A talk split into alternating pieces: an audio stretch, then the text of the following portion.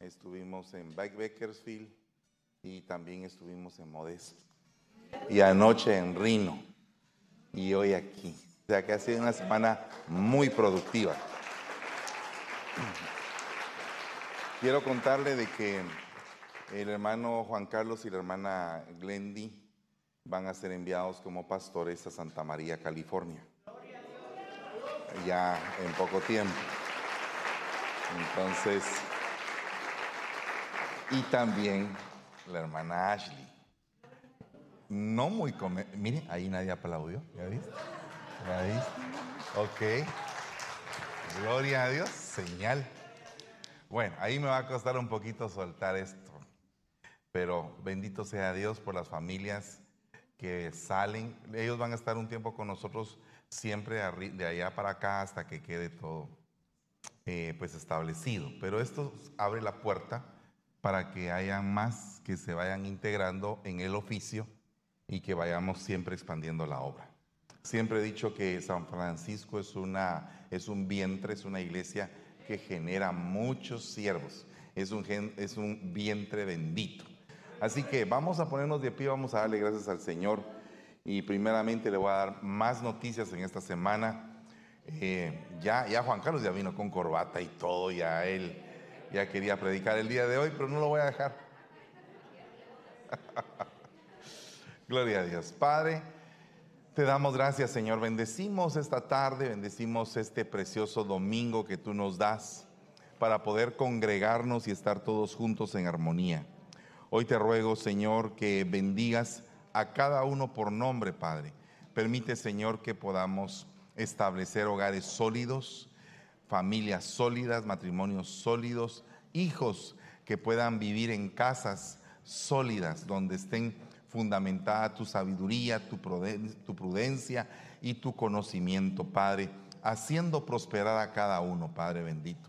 Te ruego, Señor, que conforme vayamos entendiendo la palabra, se nos pueda dar más, Señor, crecimiento espiritual. Y te suplicamos por todos los que están enfermos, en especial por la hermana Carmencita. Te suplicamos, Señor, que la sanes, Padre. Pon tu mano de poder sobre ella en el nombre de Jesús. Gracias te damos. Amén y amén. Denle un fuerte aplauso al Rey de la Gloria. Bueno, hay muchas, muchas bendiciones que contar.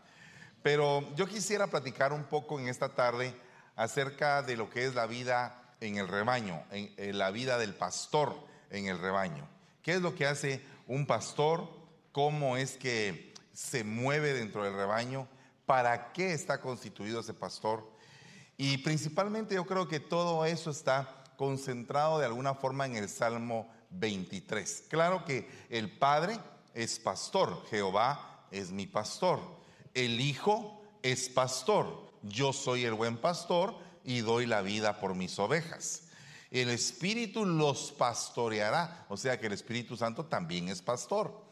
Entonces nosotros tenemos que estar en la iglesia en un fluir todos, un fluir pastoral. Un, el fluir pastoral a lo que se refiere es un fluir de restauración, de renovación, de regeneración. Todo eso hace el pastor. Y para eso el pastor tiene armas. Por ejemplo, el callado es un arma del pastor que sirve para que cuando la ovejita se aleja, la pueda agarrar con el gancho, su cuello, y la pueda jalar. Ese es el callado, el gancho que tiene la vara del pastor. Pero esa vara tiene dos funciones. Por un lado es callado y por el otro es vara. O sea que la vara sirve para corregir a una ovejita indisciplinada que ande como que muy fuera del rebaño. Para eso sirve la vara. También el pastor, si usted se recordará, usa piedras para derribar gigantes. Y esas piedras, las cinco piedras trabajadas en un río, representan a los cinco ministerios pulidos. O sea que el pastor se auxilia de otros ministerios para llevar a cabo la obra. O sea, no se vaya a asombrar que en algún momento empiecen a venir algunos otros invitados a predicar, porque la idea es que el pastor va a agarrar a un profeta, a un evangelista, a un maestro, ¿para qué? Para edificar el cuerpo, porque así es como vamos a derribar los gigantes. Pero aparte de eso, un pastor también tiene espada. Acuérdese que David agarró la espada, no cualquier espada, era la espada de su propio enemigo. O sea que el pastor tiene la, capacidad de agarrar el, el, arma del enemigo y utilizar el arma del enemigo en contra del mismo enemigo. ¿Verdad? Aparte de eso, pues la espada preciosa del pastor es la espada aguda de dos filos, que es la palabra. O sea, el pastor tiene que usar la palabra para enseñar, para corregir, para instruir, para redarguir, para formar. O sea, mire, cuando vemos todas esas instrucciones que el apóstol Pablo da, nos damos cuenta que las dimensiones de la palabra son cinco, que están amparadas en los cinco ministerios. ¿Y cuáles son los cinco ministerios? Bueno, el apóstol, el profeta, el evangelista, el pastor y el maestro. Entonces dice que la palabra de Dios es viva y eficaz. Es el viva, es la, es la vida que da el pastor, eficaz es la eficacia con que el maestro enseña es más cortante que toda espada de dos filos. Dice que el ministerio evangelístico sirve para cortar, para cortarnos de las garras del pecado, de las ligaduras, de las ataduras que las personas tienen con el mundo por medio del arrepentimiento y el reconocimiento de nuestros pecados. ¿Verdad? Entonces dice que es penetrante. La palabra de Dios es penetrante. Entonces es penetrante como el ministerio profético que entra hasta lo más profundo de tu corazón para ver qué es lo que hay en tu corazón. Acuérdate que el profeta Samuel le dijo a Saúl, quiero que vengas para que yo te revele lo que hay en tu corazón. Ni siquiera Saúl sabía qué había en el corazón, pero el profeta sí lo sabía. Entonces, ah, la palabra profética más segura es la que está escrita. Pero cuando tú te enfrentas a la profecía de un vidente, de un profeta, se van a descubrir las cosas íntimas que hay en tu corazón. Por eso es que cuando hay un servicio, siempre hay un momento especial para las profecías, para los dones. ¿Por qué? Porque a través de las profecías es edificado el cuerpo. Dice que si un inconverso entra y oye una profecía y el Señor le habla a través de esa profecía, ese inconverso va a ser tocado en su corazón por medio de esa palabra que viene de parte de Dios. También dice que es poderosa. Y entonces ese es el ministerio apostólico que a través del poder investido por el Espíritu Santo, aquellos doce hombres se convirtieron precisamente en una explosión que trastornó aquel mundo de hace dos mil años. Entonces el ministerio apostólico trastorna, conquista, abarca. Pero el día de hoy quiero situarme en este versículo en especial. Aunque pase por el valle de sombra de muerte, en otras versiones dice por el valle de sombra y de muerte. Aquí dice por el valle de sombra de muerte. No temeré mal alguno porque tú estás conmigo. Le está hablando la oveja al pastor y le está diciendo, no me vas a soltar, Señor, aunque esté en un momento muy terrible, tú vas a estar ahí. Yo no sé si usted ha estado en un momento bien complejo, bien difícil, y en el momento bien difícil usted sabe que está amparado bajo el abrigo del Altísimo. Dice el Salmo 91, el que está al abrigo del Altísimo morará bajo la sombra del Omnipotente. O sea, hermano amado, esa es la victoria de los hijos de Dios que nos sentimos respaldados. La semana pasada eh, ministramos un poco acerca de la paternidad y me ha estado tocando ministrar en diferentes iglesias acerca de la paternidad. No sé por qué me ha tocado dar mi testimonio, hermano, varias veces y, y la gente muchas veces se asombra porque fíjese que a veces eh, el pastor viene, el pastor predica, el pastor sale, el pastor entra, el pastor dice, Dios te bendiga, mijita, Dios te bendiga, mijito, eh, voy a orar por ti, pero no conocen al pastor. Las ovejitas no conocen a su pastor. Entonces, eso es algo bien delicado porque muchas veces la gente se asombra de lo que uno fue y de cómo Dios lo transformó a uno. Hoy en la mañana y el día que fui a Los Ángeles, me asombré porque estaba hablando con uno de los hijos del pastor Víctor allá. Y entonces él me estaba mostrando una nueva melodía. Y entonces yo le dije, mira, esa está puesta en este ritmo y en este ritmo hiciste esto. Yo no sé cómo usted sabe tanto de ritmos, me dijo él, pues porque fui DJ, le dije yo. ¿Usted fue DJ? Sí, le dije yo. Cuando uno tiene hambre, uno puede hacer cualquier cosa, aunque usted no crea. Entonces yo me recuerdo que cuando tenía como 14 años, 13 años, eh, uh, bien dicho hermano, hace muchas lunas de eso. Cuando tenía como 13, 14 años, me recuerdo, usted sabe que Guatemalita la Bella eh, ha cambiado mucho y han cambiado mucho las generaciones. Solo para decirle una cosa, eh, yo tenía un vecino en la parte de enfrente de la calle, había una parte de tierra que no había sido asfaltada, entonces salía la vecina con la manguera y echaba agua ahí en la tierra. Entonces cuando le decíamos, doña, regáleme un poco de agua. Eso ahora un patojo eh, lo hace y siente que se está muriendo, que está tomando agua nuclear o saber ni qué. Pero en nuestro tiempo todavía el agua era pura, entonces era muy fácil decir, regáleme un poco, doña, ¿verdad? No sé si usted se recuerda de eso. ¿Vos te recuerdas de eso? Gracias, hermano. No me dejaste solo en, el, en la batalla. Ah, ah, ahí, en la zona 6, donde todavía se podía jugar fútbol en la calle, hermano. Ahora, ya en mi casa, si juegas fútbol, quedas aplastado porque pasan un montón de carros, ya no se puede. Pero en aquel tiempo todavía hacíamos eso. La cosa es que en ese tiempo, el esposo de mi mamá eh, le regaló a mi mamá un equipo de sonido, un marca Crown, hermano. Era toda una novedad porque tenía dos caseteras y el tocadiscos. ¡Wow! Es una nave espacial, decía yo. Una cosa así, grandota. Antes todo era grande y si pesaba, era bueno. Y si no pesaba, no servía. Ahora no, ahora si no pesa, no importa. Pero en aquel entonces, y uno arreglaba las cosas con cuentazos, ¿va? No funcionaba, ¡pah! Le daba y eh, empezaba otra vez, revivía. Ahora no, ahora tú le pegas y no, tiene que ser todo así digital. En esa época cavernaria, eh, me di cuenta yo de que se ponía un casete en esta casetera y otro casete en la otra, y se apachaban los dos botones que decían tape, y entonces mezclaba el sonido. ¡Voilá! Decía, este equipo hace eso, era una novedad. Entonces dije yo, voy a sacarle dinero a este equipo. Entonces, toda fiesta de 15 años que se aproximaba, eh, tenemos un equipo de sonido que podemos hacer la fiesta, les decía. Imagínense usted que uno cobraba 10 quetzales por fiesta completa. ¿Verdad? Entonces tenía unos mis ayudantes que eran parte de la pandilla, no de la Mara, pandilla.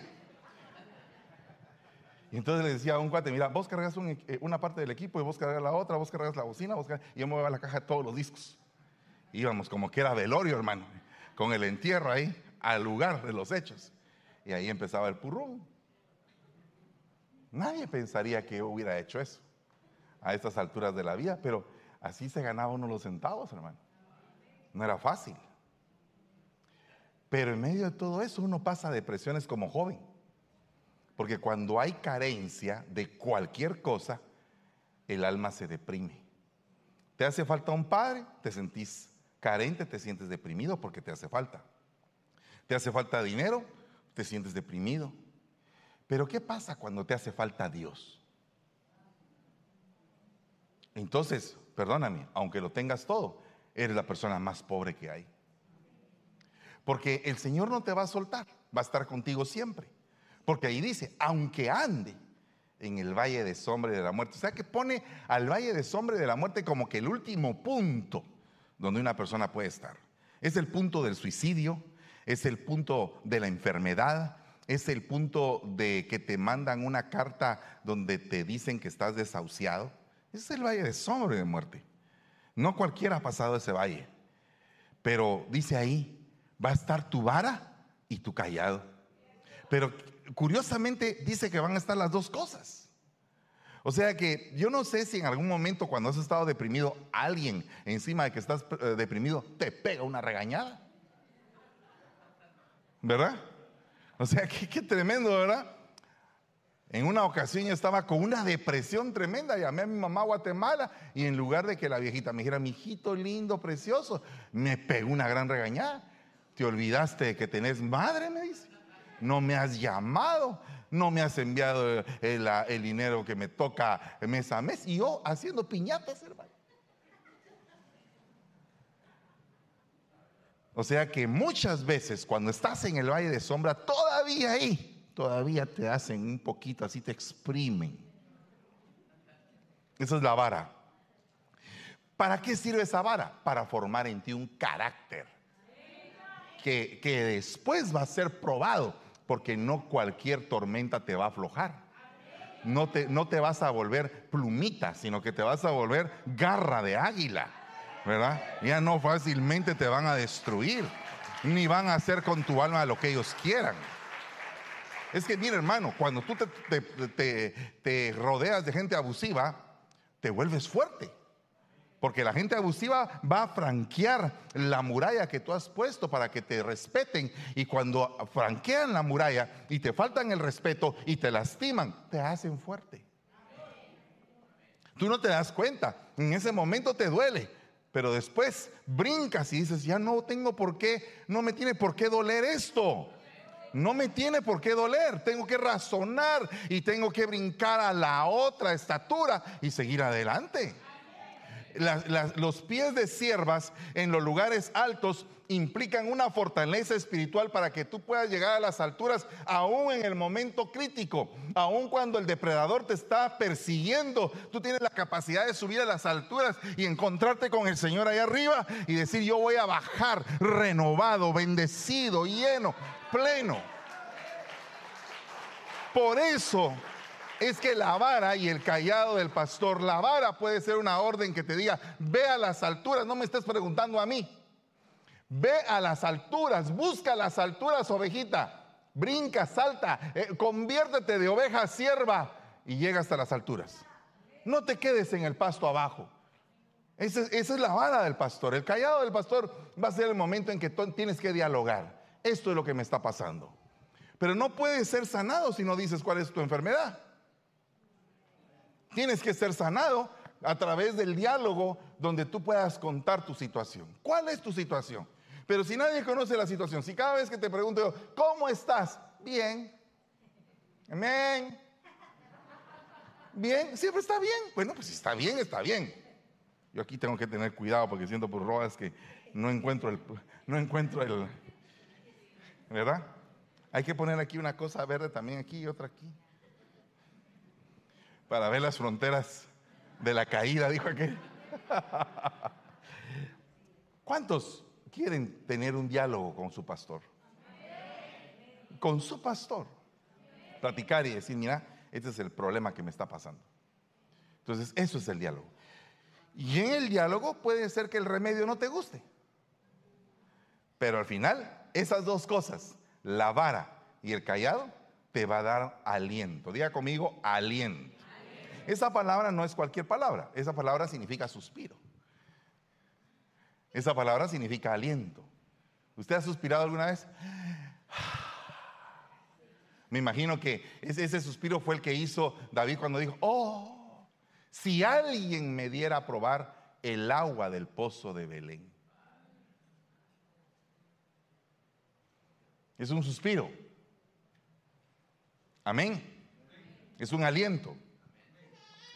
Respirar fuertemente lamentarse, todo eso significa esa palabra. Me infunde aliento, me infunde suspiro. El suspiro representa la esperanza de un mañana. Algo que no se obtiene todavía te hace suspirar. Cuando tú suspiras es como un anhelo, es como la manifestación de tu cuerpo hacia un anhelo que tienes. Pero también respirar fuertemente significa ese aliento. Y tú te has dado cuenta que a veces cuando la persona empieza a deprimirse, no puede respirar bien. Entonces, mire, mire que el día de hoy yo quiero quitar toda opresión en el pecho. Y creo en el nombre de Jesús que alguno ha de haber venido con algo así que...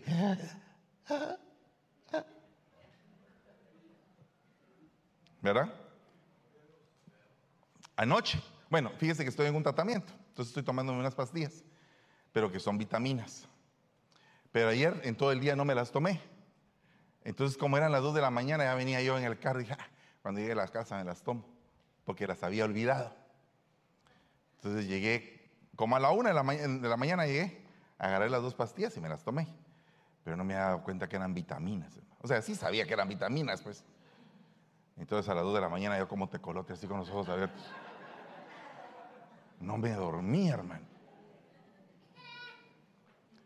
porque te da energía.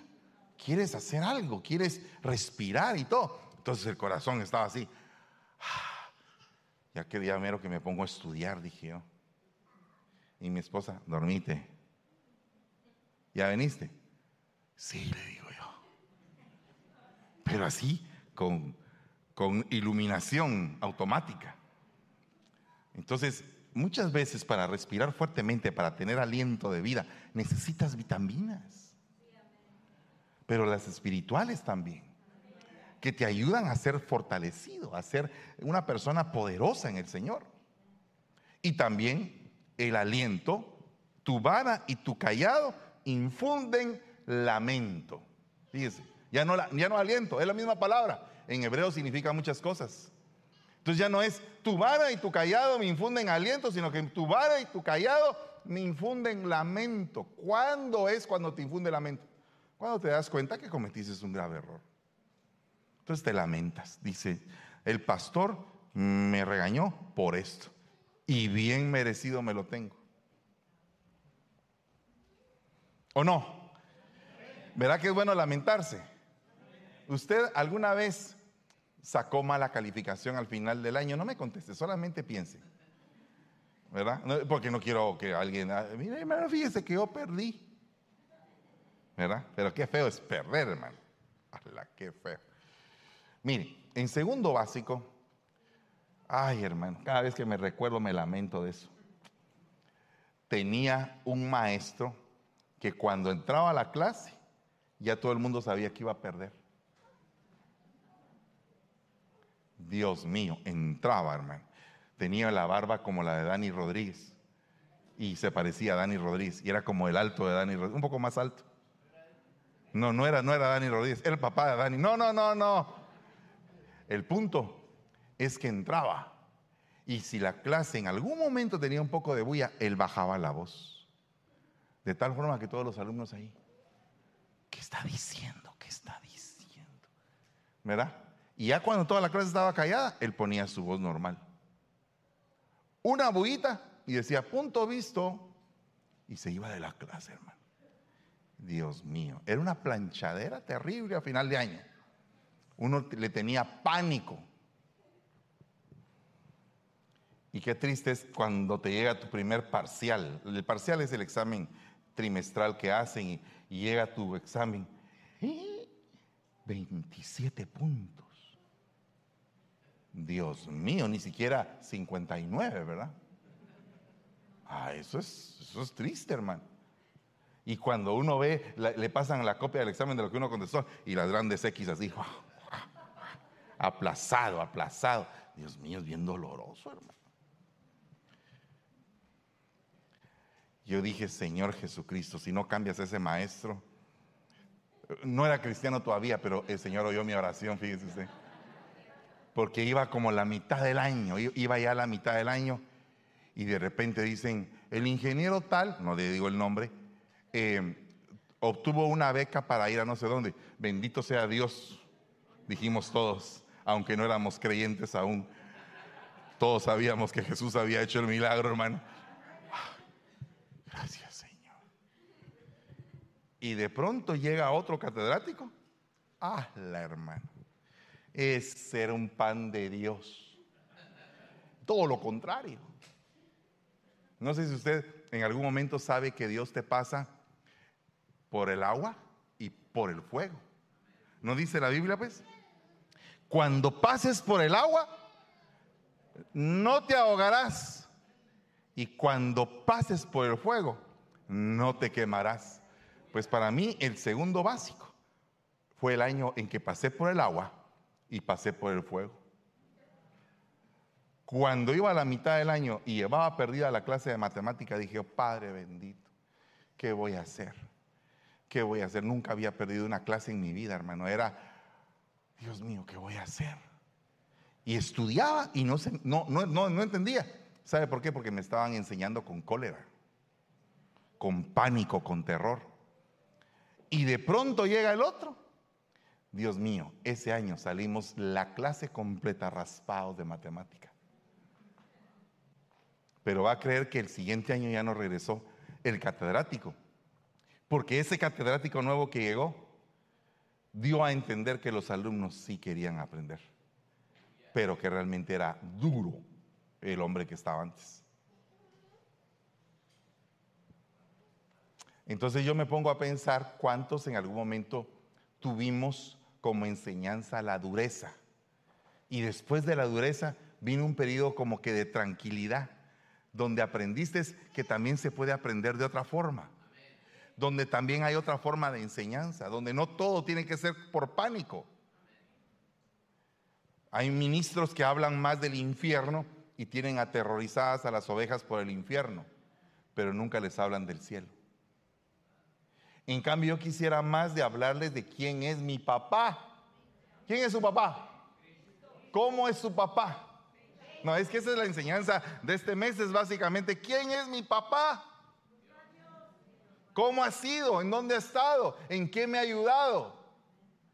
Porque si tú reconoces quién es tu padre, si tú sabes lo amoroso que ha sido, de cómo te ha dado aliento, esperanza, suspiro, cómo es que Él te ha ayudado y cómo es que te ha castigado también.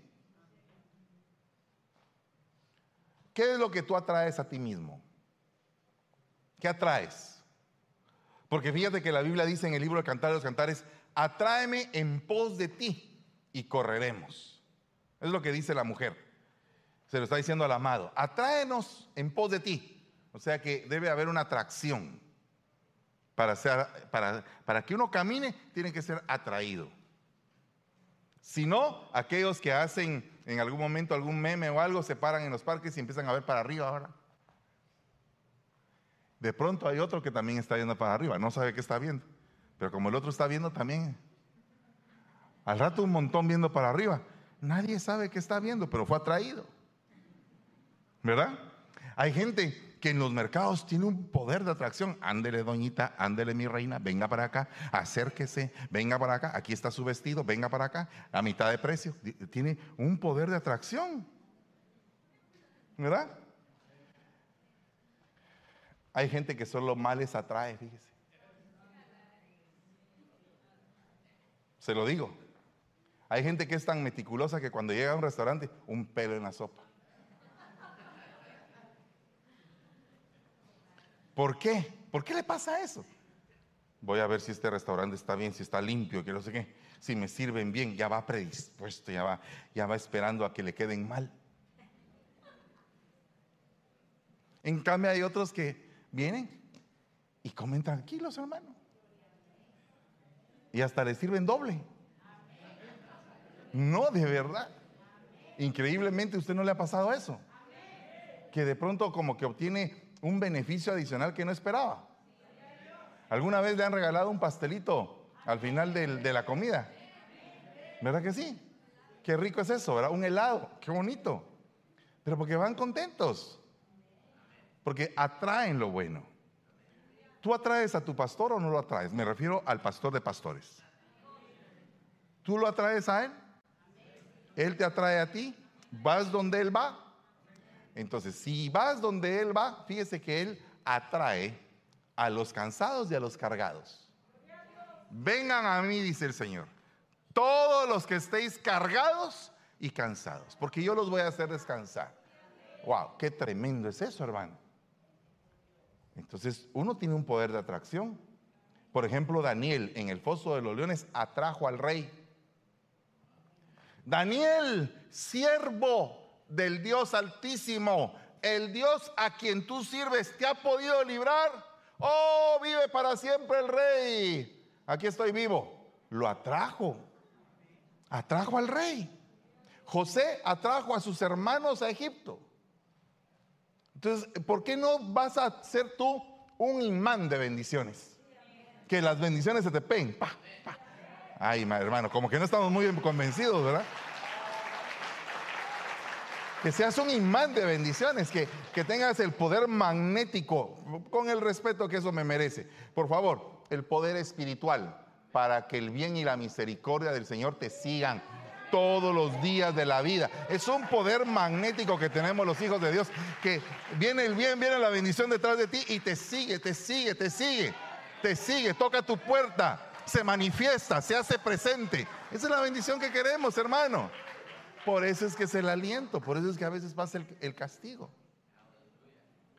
Fíjese que esa palabra Naham significa castigar, pero también significa compadecerse. Ala, mire. Yo en algún momento tuve que corregir a mis hijos, ¿verdad? Correctamente, en la disciplina y amonestación del Señor. Significa que uno no los tiene que golpear o torturar, tiene que corregirlos. Pero después a uno, cuando ve que el niño está llorando, con sus ojos así grandotes, ay Dios mío, a uno, uno como padre le duele más, creo yo. No saber, ¿verdad? Pero yo fui hijo y también fui padre, soy padre, entonces creo que a uno de padre le duele más. Porque el hijo le duele aquí. Ay, mi papá me golpeó. Se le pasa, pero está con la llorada. Y uno siente que a uno se le deshizo la vida, hermano. Al rato. Y peor cuando el niño viene y encima de que le corregiste, papi, perdóname. Ay, mijito, vení para acá, mi amor, vení para acá. Ay, perdóname tú a mí también. Los dos chillando, hermano. Los dos, los dos lloran. Yo no sé si usted en algún momento corrigió a un su hijo y después uno llora junto con el niño porque le dolió también a uno. Compadecerse. Ah, qué lindo es tener un papá así, hermano. Dice, me retracto del daño que les causé. Esas mismas langostas, mi ejército que yo mandé contra ustedes por malcriados, esas mismas las voy a quitar y va a venir un tiempo de restitución. Cuando viene un tiempo de restitución, hermano, Es que mire, hasta en, hasta en el mundo dice, no hay mal que dure 100 años ni enfermo que lo aguante. No hay mal que dure 100 años ni enfermo que lo aguante. Perdón, versión bíblica, no para siempre se tría el trigo. O sea, con el respeto que usted me merece, ese trato que usted está teniendo, esa disciplina que está teniendo, ese problema que está viviendo, no va a tardar. Tiene fecha de expiración. Se va a terminar.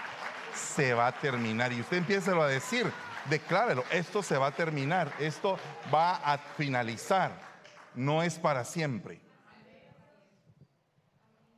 Porque yo no creo que Job rascándose no haya pensado, algún día el Señor me va a sanar, se va a apiadar de mí. Yo creo que todos los que conocemos en cierta manera al Señor, porque mi hermano, nosotros no podemos conocer a Dios en toda su plenitud, pero en la parte que lo conocemos, sabemos cómo es Él.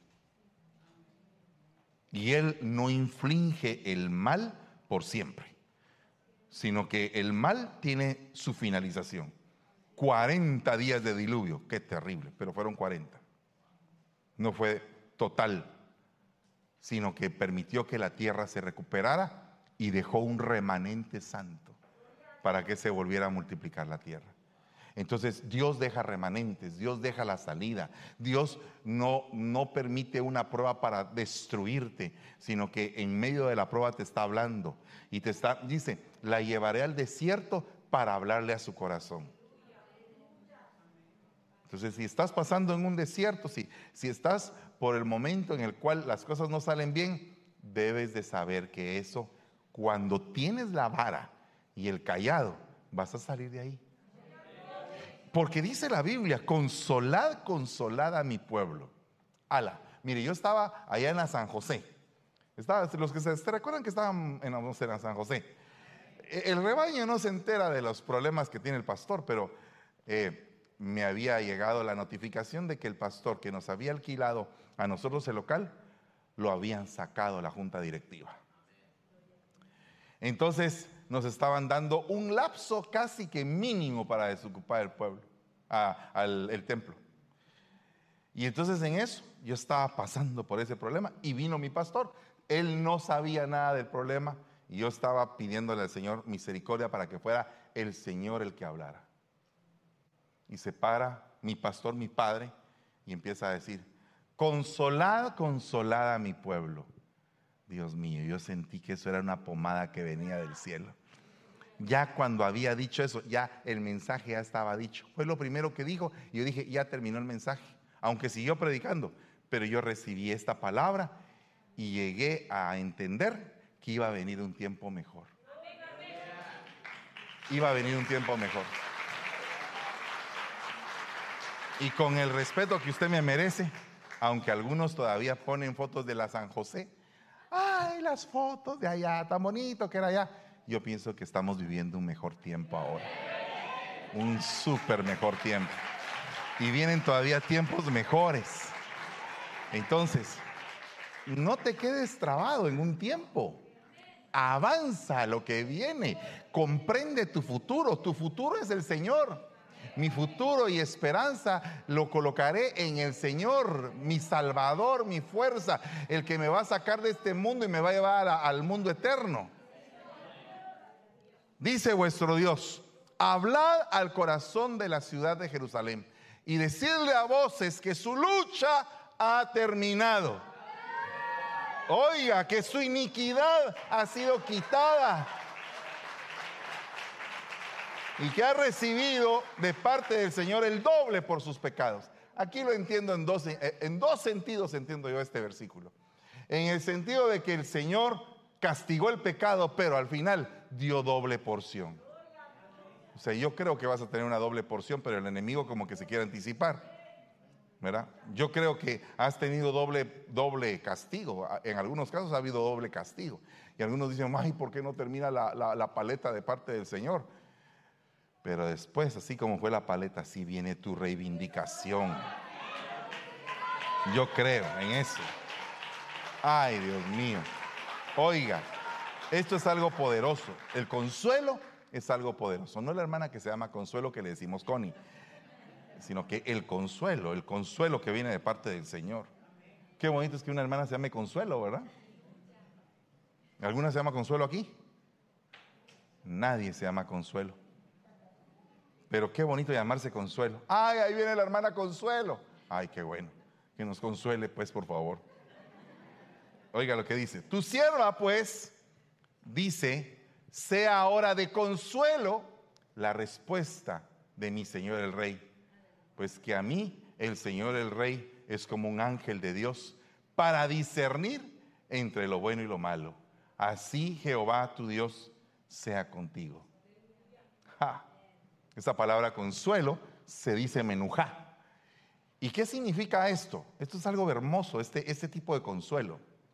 Esta mujer, esta mujer venía manipulada por Joab para que perdonaran a Absalón. Y entonces eh, el rey la descubre porque la discierne. Y le dice, ¿aquí no está la mano de Joab metida en esto?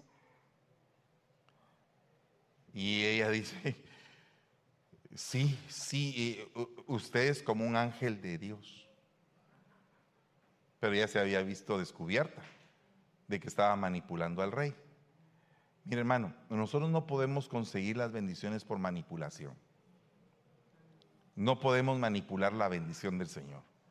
Tenemos que buscar la bendición del Señor en el único camino que existe para eso, que es el camino de la santidad si tú te santificas, si tú dices, Señor, yo quiero cambiar, porque mire hermano, todos tenemos una parte mala, pero si vamos eh, eliminando esa parte mala, va a quedar lo bueno de nosotros. Y lo bueno va a traer qué? Lo bueno. Lo bueno atrae lo bueno, lo malo atrae lo malo.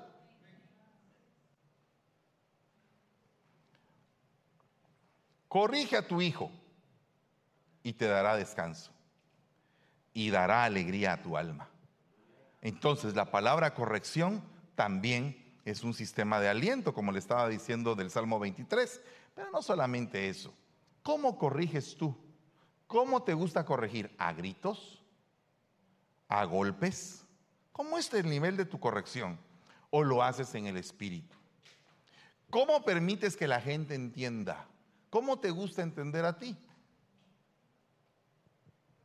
Fíjese que yo, en una época de mi vida, era algo llorón. Yo, era chiquito. Entonces mi papá me decía, ¿querés llorar de verdad? No, le decía yo. Pues cállate, me decía. Ya sabía que cuando papá había dicho eso, significaba, seguir llorando, te cae. ¿Verdad? Entonces, hay que saber presentar la queja presentar el problema y también oír tu corrección. Porque tu corrección no sirve para matarte. Tu corrección sirve para sanarte. Tu corrección sirve para sanarte, no para avergonzarte, no para que salgas humillado y, excluido. No. No para que te sientas leproso. No. No. Pero si insistes, entonces también hay instancias de corrección. O sea, la primera vez tú le vas a decir a tu hijo, no hagas eso. La segunda vez es, hey, no lo hagas. La tercera, vení para acá muchachito. Si lo seguís haciendo, esto va a pasar. No entiende, pues entonces pasa. Hay instancias. En la iglesia deben de haber instancias de corrección. La misma, yo no, entiendo a veces si, si las personas oyen este versículo, ¿por qué no lo ponen en práctica? Si tú tienes algo en contra de un hermano o un hermano tiene algo en contra tuya, llama al hermano y habla de frente con el hermano. ¿Por qué no ponemos en práctica eso? ¿Verdad?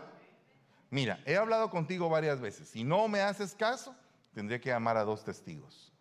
Si no me haces caso, entonces tendré que presentarte delante del concilio. Si no me haces caso y no arreglamos el problema, entenderé que eres gentil y publicano, dice la Biblia. ¿Te das cuenta? O sea que hay una instancia, hay instancias. Vení para acá, ¿qué fue lo que hiciste? Se llama primero a la persona. No, que yo no hice nada, que no es. Pero es que mira, los hechos dicen otra cosa, dicen que sí hiciste. No, pero yo no hice nada. Que... Ok, llamemos a testigos porque él dice que no hizo nada. Él está diciendo que no hizo nada. ¿Están todos de acuerdo que no hizo nada? Pues mire, yo le veo cara como que sí hizo, hermano. O sea, tiene que haber un nivel de corrección, ¿no cree? Vaya. Otro punto. Más aún es mi consuelo y me regocijo en el dolor sin tregua. ¿Qué es el dolor sin tregua? Lo que no cede, hermano. Ay, ay, ay, hermanos. Hay algunos que tienen unos dolores que no pasa el dolor, que pasan años y el dolor no cambia. hay dolores que son bien fuertes. Mire, cuando uno tiene problemas con los hijos, a esos dolores pueden tardar años. Y uno dice, Señor, ¿cuándo va a pasar esto? ¿Cuándo este cabezón va a cambiar? ¿Cuándo se le va a iluminar el coco? ¿Verdad?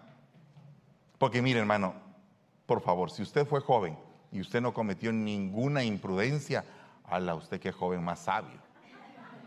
Pero todos los que hemos sido jóvenes, ah, uno pasa un tiempo de que no pega a una, hermano. Está como niño con una piñata, pero la piñata la subieron y uno está pegando golpes al aire y no da una. O siente uno que no avanza, que se estancó en la vida, que nada, nada se logra, que nada sale. Pero mire, hermano, Job aprendió de esto y dijo, me regocijo. O sea, el consuelo era regocijarse en el dolor. O sea, encontrarle el valor al dolor. Las personas que han tenido éxito empresarial saben de esto. Porque hay momentos en que la empresa se, viene a pique y sienten que ya no va a haber empresa. Y precisamente cuando llega el momento en que piensan que se van a, va a llegar a pique y que, no, y que no va a funcionar nada, aparece un cliente aparece otro, aparece otro, y de repente aparece uno. Yo tengo un, muchacho que conozco que, y, que, y que le ha ayudado en oración y con consejo, y me dice, pastor, ¿y ahora qué hago? Ya, ya ahora sí, ya mi, mi, empresa sucumbe, ya, ya va a tronar, ya va a tronar mi empresita, pastor. No, hombre, no va a tronar, hombre, ahorita es cuando vas a extender las alas. Seguí adelante, llorá y agarra carácter. Al rato me llama, me salió cliente. Pues cuídalo, le digo yo. Cuídalo. Cuida a ese cliente. Por muy pequeño que sea, cuídalo. Y se va a traer a otro. Y se va a traer a otro y a otro y a otro y a otro. Ahora va a creer que le cae un super cliente. Ahora no tiene tiempo. Le digo, pero si yo soy tu cliente, hermano, atendeme a mí también. Yo soy tu cliente. Eh, sí, pastor, pero es que ya no tengo, y ahora ya no, ya, no, tengo tiempo. Pues entonces busca gente que te rodee, que te ayude. Pero tiene que pasar el dolor sin, sin tregua. O sea, cuando a ti te duele algo y te duele y te duele. ¿Cuántos les tienen un problema así, que les ha dolido por años? ¿Por qué no dicen, ahora me voy a regocijar de ese problema? Voy a cambiar lo que siempre he hecho.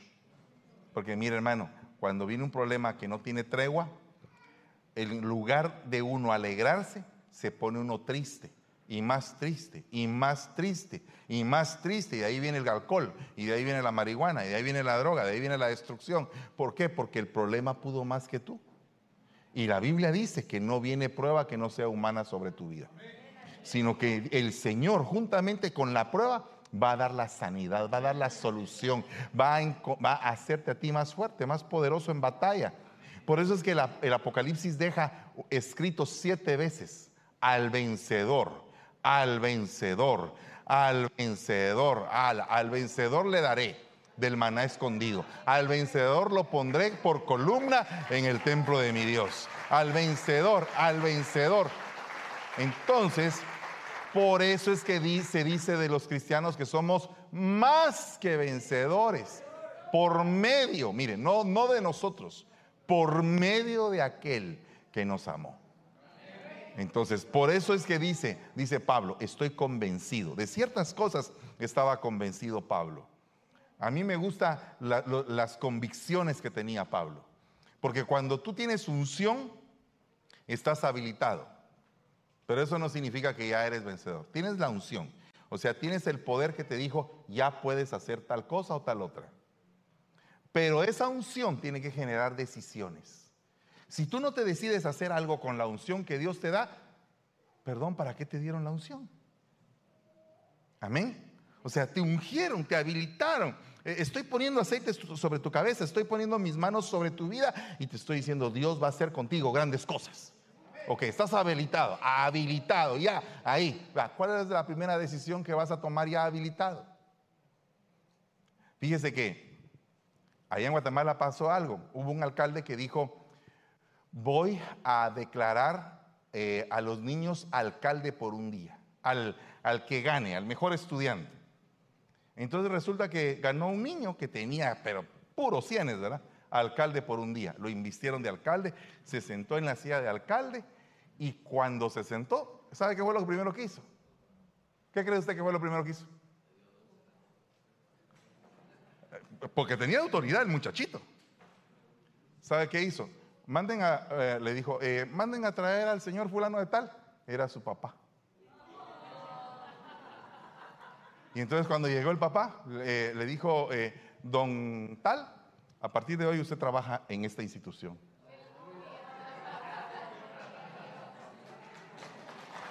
Le dio trabajo a su papá. ¡Wow! Qué importante, ¿verdad? Ahora ya estás habilitado. Ya tienes aceite sobre tu cabeza. Ya eres alcalde. ¿Cuál es la decisión que vas a tomar? ¿Sabe qué hizo David con la unción? Dijo, ya me ungió Samuel, voy a ir a, a donde está Saúl. Tal vez hay ahí alguna oportunidad para que se note la unción que tengo. Y la unción es derribar gigantes. Ok, se presentó el problema justo donde la unción que tenía sobre su cabeza era la que él tenía que usar. En ese momento justo. En ese momento. O sea, Dios va a permitir un momento donde lo que estás aprendiendo aquí lo eches a andar, pues. Porque si no, me voy a gastar la garganta y tú no avanzas. Y yo tampoco, entonces estamos fregados. Tenemos que entender lo que Dios está revelando en esta tarde. Y lo que Dios está diciendo es, te voy a dar aliento. Te voy a dar aliento para que sigas adelante. Para eso te voy a ungir, te voy a echar aceite sobre tu cabeza. ¿Qué? ¿Para qué te va a servir ese aceite? Ay, mira, Señor, fíjate que me siento muy feo. Puede ser. La unción te puede romper todo complejo. Me siento muy feo y hay una hermana en la iglesia muy bonita. ¿qué hago? ¿Me voy a poner a orar? No, hombre, anda y le dices. Toma la decisión. Atrévete. Lo más que te puede decir es no. Y eso significa no que no tengas unción. Significa que no es para ti. O significa que vas a tener que convencerla. Simple. Unción. mira, la unción. No me pidas que te deje ni que me aparte de ti. A donde tú vayas, iré yo. En donde tú mores, moraré yo. Tu pueblo será mi pueblo y tu Dios será mi Dios. Oh. Wow. Eso se llama efectos especiales. Sonido surround. ¡Hala! ¡Qué tremendo! Y espérense que vamos a poner que las sillas tiemblen también. Ok. Pero entonces, denle un aplauso al Señor. Gloria sea al Señor.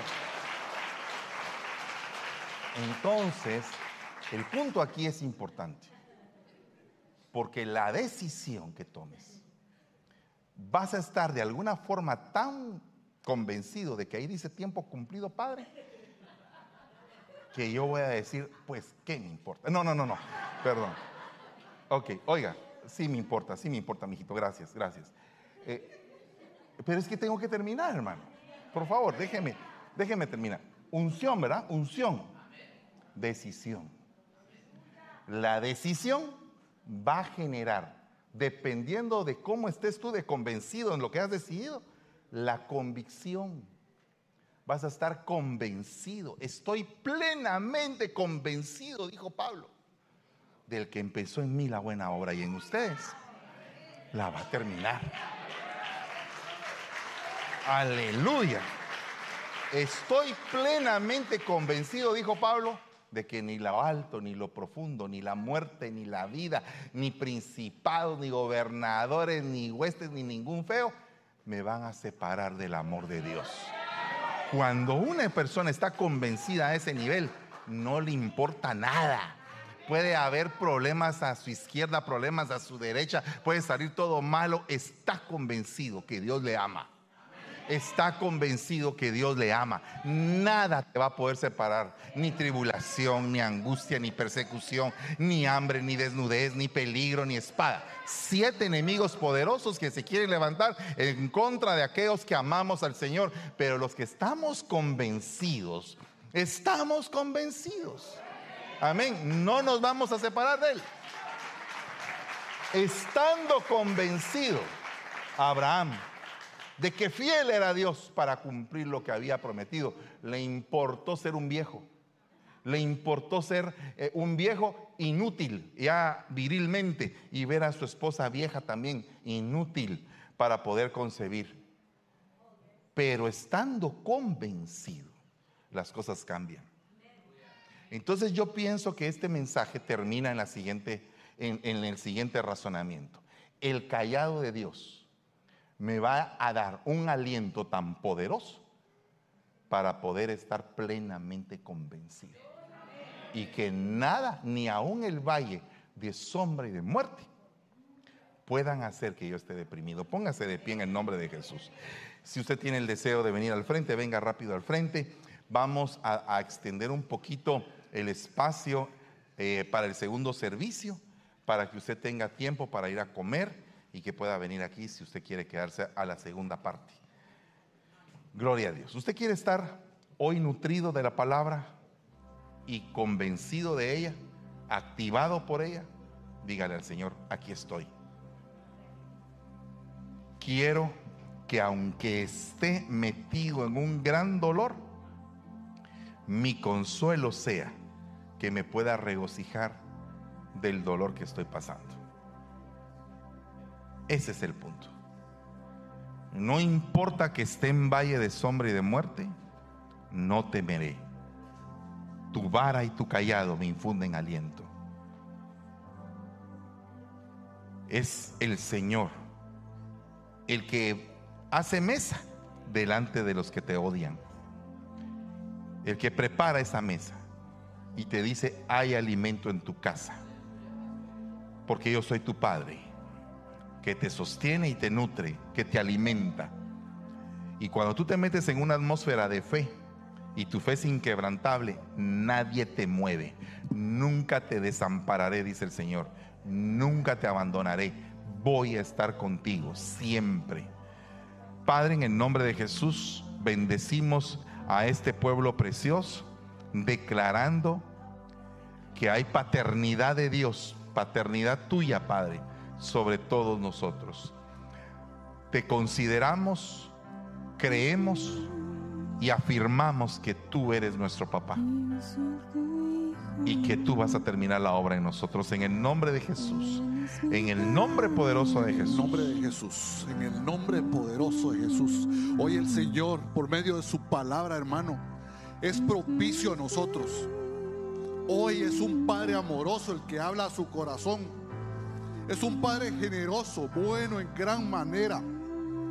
El que ha puesto esta palabra en el corazón de su siervo, de nuestro apóstol.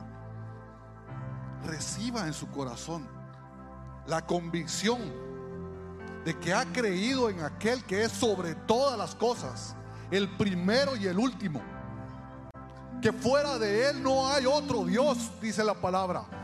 No hay otro Dios fuera de él.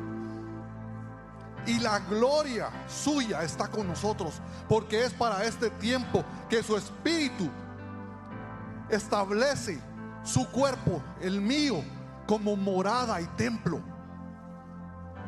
Es este tiempo en el que el Señor ha declarado su palabra para que no haya ningún otro camino al cual se desvíen sus pies, sino que sea Él hoy el día en que usted afirma su caminar, establece el nombre de Jesucristo como su Señor y Salvador en su corazón firmemente. Todos necesitamos esa convicción de fe todos los días, pero hoy ha sido impartida la palabra para que sea establecido de parte de Dios esa paternidad, para que venga de parte de Él ese aliento, esa fortaleza, porque nada nos va a apartar de su amor, nada ni nadie.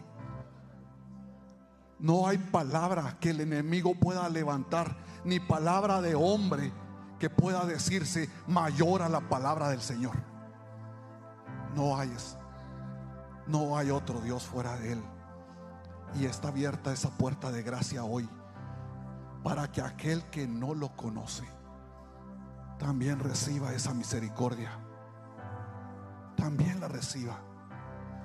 Y para aquel que quiere recibirlo una vez más, el Señor está escuchando. Basta disponer nuestro corazón porque no damos la talla, hermanos. Nosotros recibimos porque Él se hace propicio a nuestra necesidad y nos recibe en la condición en la que venimos. Nos recibe en la condición de necesidad y de batalla que estamos pasando. Porque grande es su misericordia. Si hay alguien que hoy quiera recibirlo una vez más, si hay alguien que por primera vez quiere orar, levante su voz. Diga, Señor Jesús, yo te recibo en mi corazón como mi Señor y Salvador. Ahí donde está, levante su mano. Dígale, aquí estoy. Yo te recibo en mi corazón y recibo ese aliento de vida, ese aliento que renueva las fuerzas.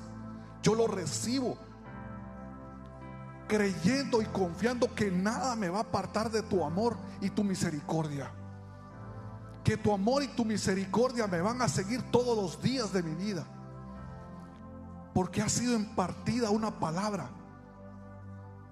Y decido hoy creer que Dios Padre te levantó de la muerte para mi salvación. Escribe mi nombre en el libro de la vida y sea propicio a mí todos los días de mi vida. Gloria a Dios. Levante su mano, hermano, y sienta la presencia del Señor, porque es su espíritu el que se manifiesta. Es su espíritu, es Dios mismo el que ha decidido manifestar ese amor y misericordia para cada uno de nosotros. Y toda la gloria es para Él. toda la gloria es suya por los siglos de los siglos. En el nombre poderoso de Jesús. Gloria a Dios. El Señor sea propicio con cada uno de nosotros, con todo su pueblo, en el nombre de Jesús. Gracias Padre, gracias Hijo y gracias Espíritu Santo. Amén, amén y amén.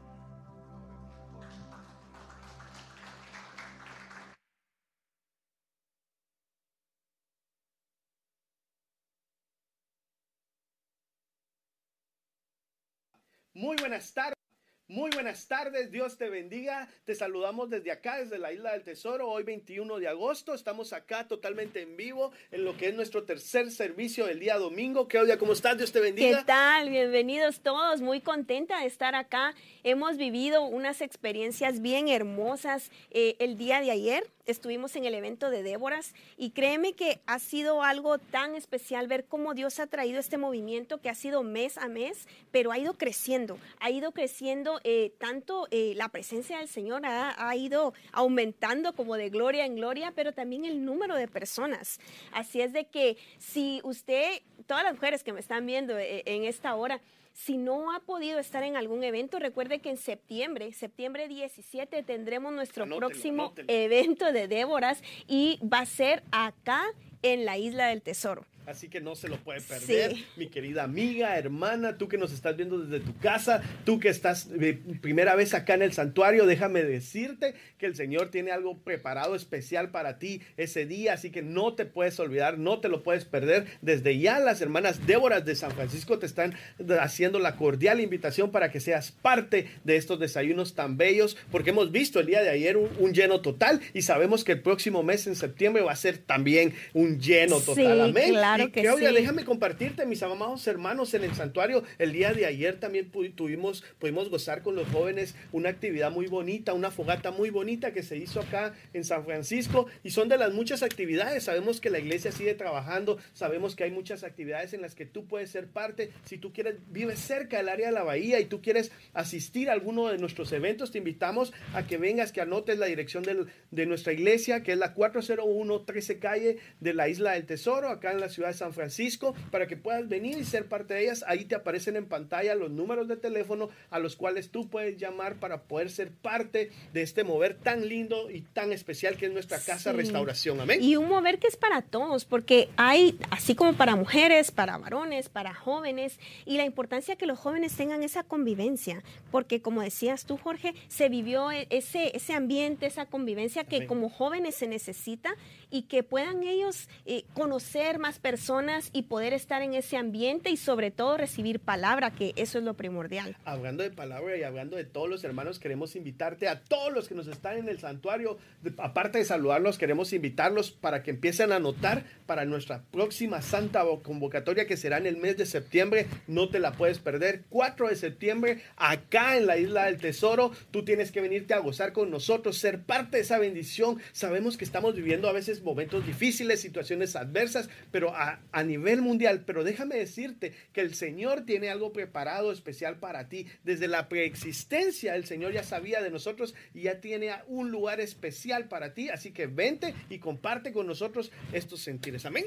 Es algo hermoso porque la palabra del Señor dice, mirad cuán bueno es habitar los hermanos juntos en armonía. Y estas convocatorias anteriormente, Jorge, hemos tenido esa experiencia donde hemos estado todos como un solo cuerpo en un mismo sentir y definitivamente totales. Pudimos Sí. recordar la anterior, estuvimos en la ciudad de Sacramento y fue un lleno total desde la mañana. Fue, Sí. fue una palabra, fue, me recuerdo, est- estábamos desde las 6 de la mañana ahí hasta las 2 de la tarde y fue un gozo total. Estamos de este evento, de este mover, de ese sentir, de esta santa convocatoria a todos, sin excusa, desde el más joven, Sí. desde el más niño, Es para hasta el más grande. Es- es- las puertas de la iglesia están abiertas para todos, para que te vengas con nosotros. También te queremos recordar que el próximo 26 de agosto, el próximo viernes, tenemos vigilia con los jóvenes, todos los jóvenes Sí. que están en el santuario, gloria a Dios por ellos, por, por todos, y queremos invitarte a que vengas y compartas con nosotros esta vigilia, porque sabemos que han ido evolucionando, han ido creciendo nuestros chicos, nuestros jóvenes, cada vez los escuchamos y, y se escuchan que van de gloria en gloria. Entonces te invitamos si tú tienes un amigo, un primo, un familiar que no conoce al Señor, puede ser este, este mover el que pueda venir y llegar a la palabra a su corazón, que es bien importante. eso. Creo que eh, la palabra siempre es buena cuando llega a tiempo y fuera de tiempo, como dice la palabra. Y este viernes que, que los jóvenes puedan estar en esa vigilia puede ser algo hermoso y algo que el Señor puede trabajar en la vida de ellos. Así es de que también queremos compartirles de que el día de hoy, Jorge, empieza nuestro festival de comidas. Bueno, esto, mira, esto se Gloria pone bueno porque esto es cuando empieza todo lo de las fiestas patrias y todo. Y este domingo tenemos nosotros la oportunidad de tener comida de Bueno, ya no digamos más. Es más, te invitamos, allá estás a punto, lo vamos a comentar. Quédate conectado con nosotros. Recuérdate, estamos nosotros acá en la Isla del Tesoro iniciando nuestro tercer servicio. Nosotros somos Restauración, Restauración Ministerio